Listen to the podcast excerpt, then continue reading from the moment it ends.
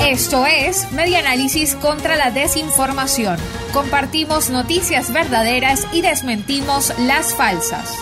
Reconstruyendo la información para la democracia, registran 312 violaciones a la libertad de expresión en Venezuela.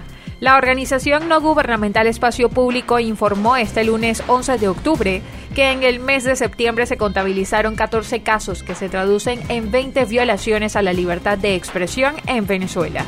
En el noveno mes del año, la ciudadanía en general, medios de comunicación y periodistas resultaron ser las principales víctimas, mientras que los responsables de la mayoría de estas violaciones fueron las instituciones del Estado, cuerpos de seguridad y desconocidos, indicó Espacio Público.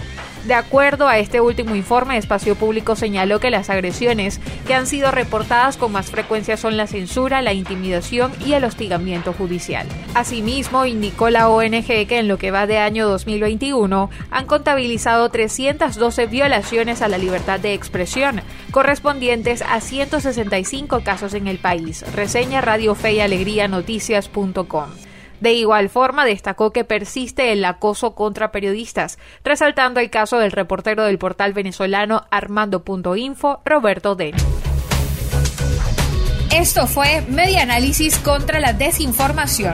Síguenos en nuestras redes sociales, en Twitter e Instagram en arroba medianálisis y nuestra página web medianálisis.org.